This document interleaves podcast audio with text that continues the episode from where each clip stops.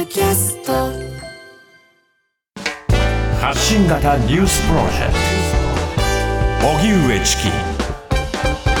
セッション。不正認証問題受けダイハツ本社に国交省が立ち入り検査。小型車大手ダイハツ工業が安全性に関する国の認証を不正なデータで取得していた問題で国土交通省は今朝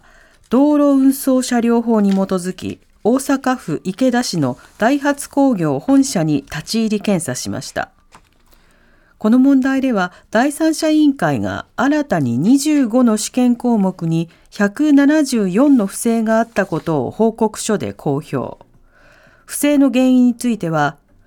不合格は許されないという強烈なプレッシャーの中で従業員が不正に及んだと指摘しています。この報告を受けてダイハツは昨日国内と海外で生産しているすべての車種の出荷を停止することを発表しました。国交省は国の基準の適合性を確認するまで全車両の出荷停止を指示した上不正行為の事実関係の確認や幹部らへの聞き取りを進めるものとみられます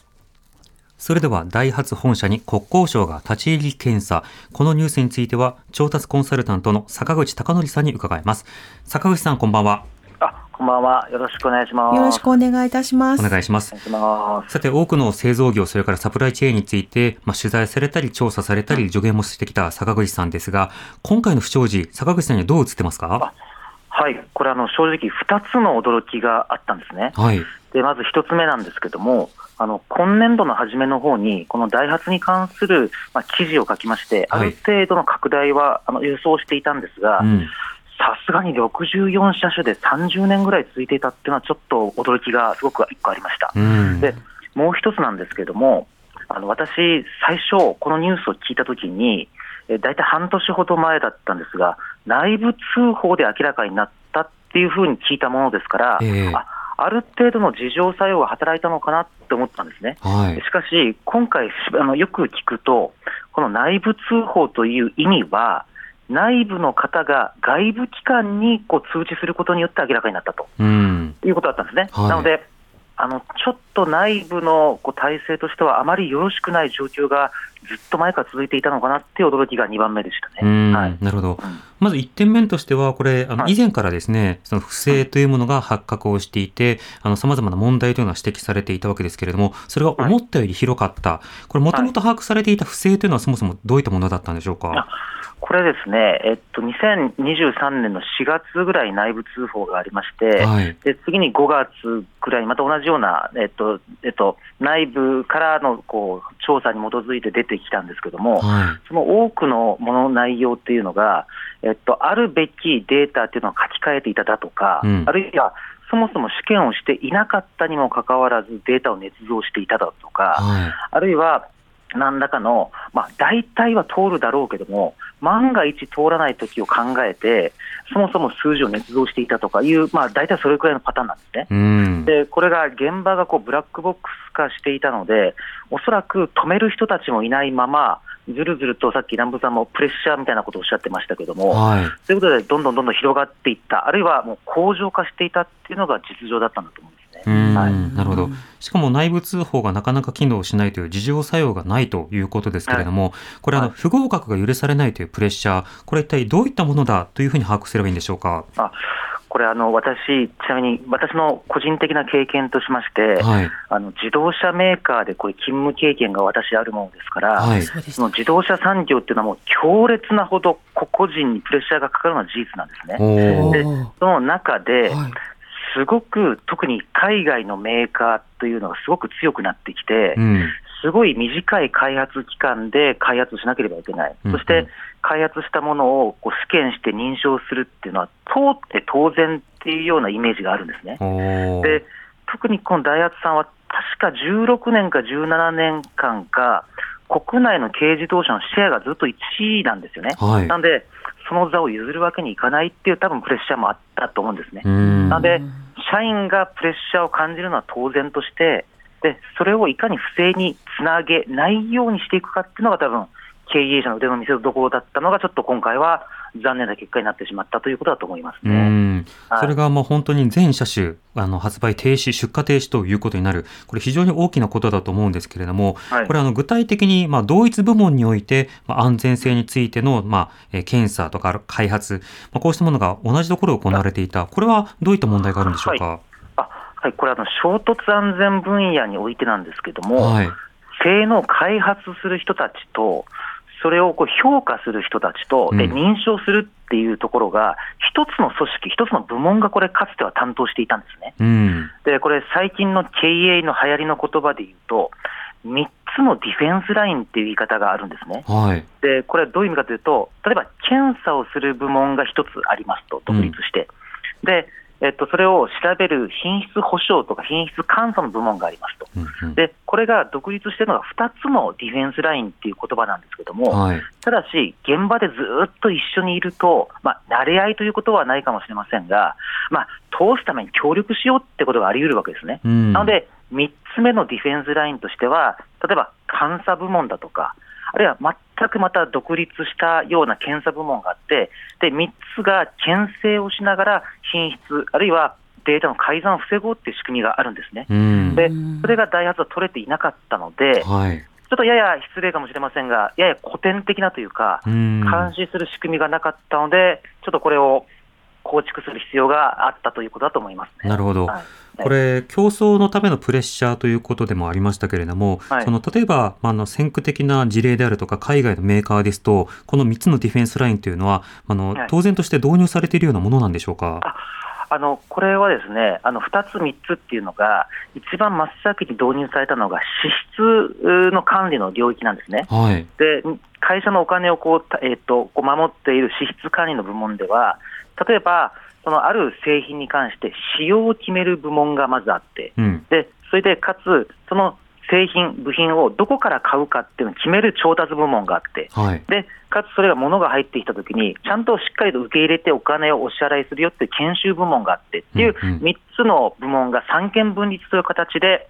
ですね、はいあ作っていくっていうのは、まあ、だいぶ昔からあの、えっと支出部門では日本でもあるんですね。うん。でただ、品質とかに関して言うと、ちょっとあの、まあ、日本企業でもなくはないですけども、ええまあ、特にアメリカの方が先行してましてで、3つのディフェンスラインで守っていこうっていうのが、まあ、徐々に徐々にあの日本でもこう導入され始めているっていう状況なんですね。でちょっと余談ですが、はいその他日本であの不正あの品質不正が起きた分野でも多くの場合は、あのこのディフェンスラインが3つが効いていないっていうのが結構典型的な事例と言っていいと思います。うーん。はそこであのコストについて、まあ、ケチったり、あるいはそうした品質管理というものを、まあ、おろそかにしたりということが、はいこうした問題につながるんでしょうか？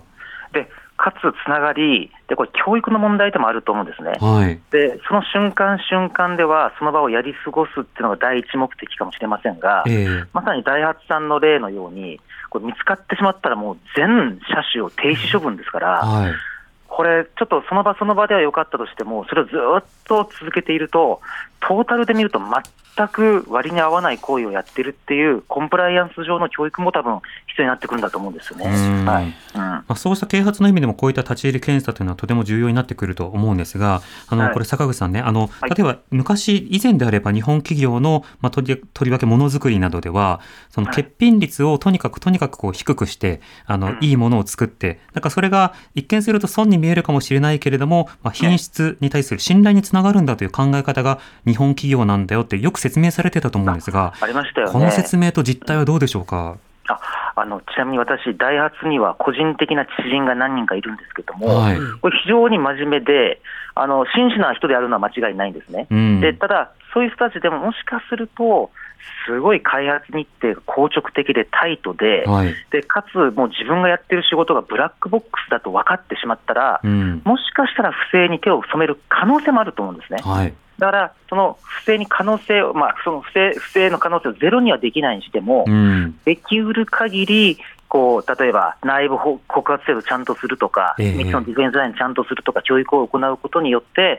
できる限りより良いものを作っていくっていうのが、やはり日本のものづくりの強さであり、あのチキさんの今言っていらっしゃった、うん。あの不良品をななんとかこう低減していくっていうのが、世界中のこうブランディングにもつながっていたと思うんですよね。ええだからそこはやっぱり原点に立ち戻る必要があるのかなという気はしますけどね。なるほど。はい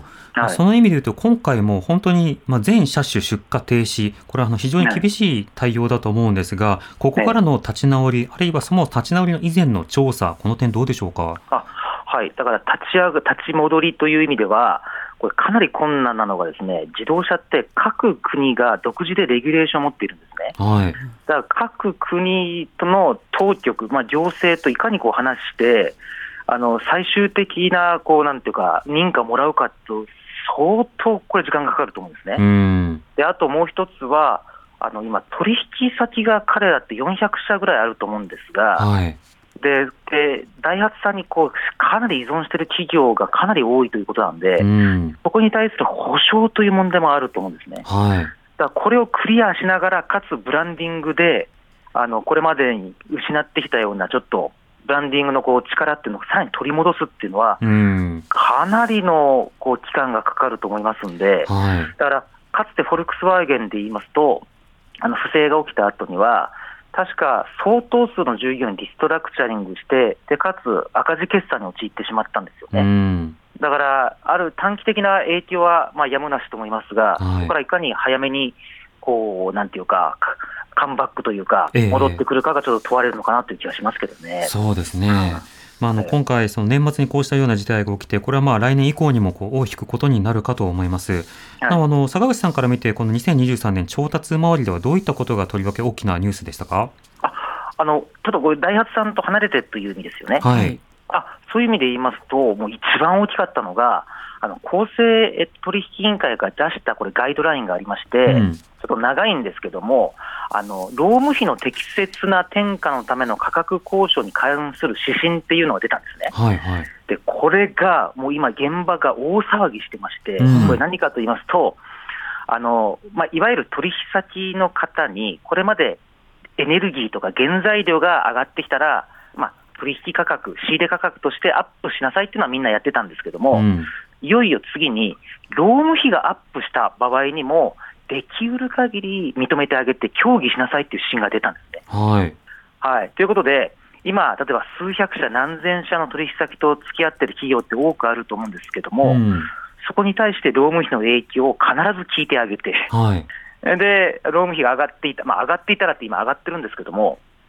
それをいかにこう、取引先の仕入れ先価格に、まあ、アップさせていくか、反映させていくかっていうのが、ものすごく今、どうやっていこうかっていうのが今、混乱している状況ですねあ、今。労はい務費はあの生産関係のその人件費のことではあるわけですけど、この賃上げムードなども含めて作っていくためにこのガイドラインは重要になってくるんですか？あいや、今、チキさんが、これ多分今、初めてお聞きになったと思うんですが、鋭いと思いました。まさに、えっと、公正取引委員会ですね、中小企業が労務費の価格転嫁をどんどんどんどんやることによって、持続的な賃上げを実現させようっていうことを謳ってるんですうね。ん。はい、だから、まあ、ある程度、政権の意図もあったのかなという気は、私は邪推していますけど、うん。はい、まあそれが現場でどう実行していくのかということを各各企業などで今行っている最中ということで、まあ、そうなんですね。インボイスの対応なんかもありましたからね、いろんな対応に迫られたら、ああ、はいそうですね、今年2023年、そんな状況だったんですね。ええわかりました。というのが今、調はい達部門、サプライチェーン部門が困ってる内容という感じですそうですね。ねはいまたあの来年はね、今度はあのドライバーさんのあの2024 2024年問題がありますから、はいうん、いろんなものが続いているなと感じます。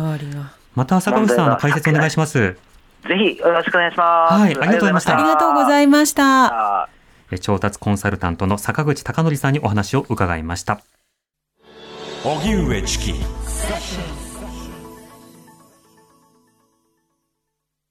毎週月曜から木曜朝8時30分からお送りしている「パンサー向井のフラット」毎日を彩るパートナーの皆さんはこちら。月曜パートナーの滝沢カレンです。火曜パートナーのココリコ田中直樹です。水曜パートナーの三田寛子です。そして木曜日は？横澤夏子です。ヤーレンズのデイ淳之介です。奈良原雅樹です。横澤夏子ちゃんとヤーレンズが各週で登場。今日も一日頑張ろうのきっかけは「パンサー向井のフラットで」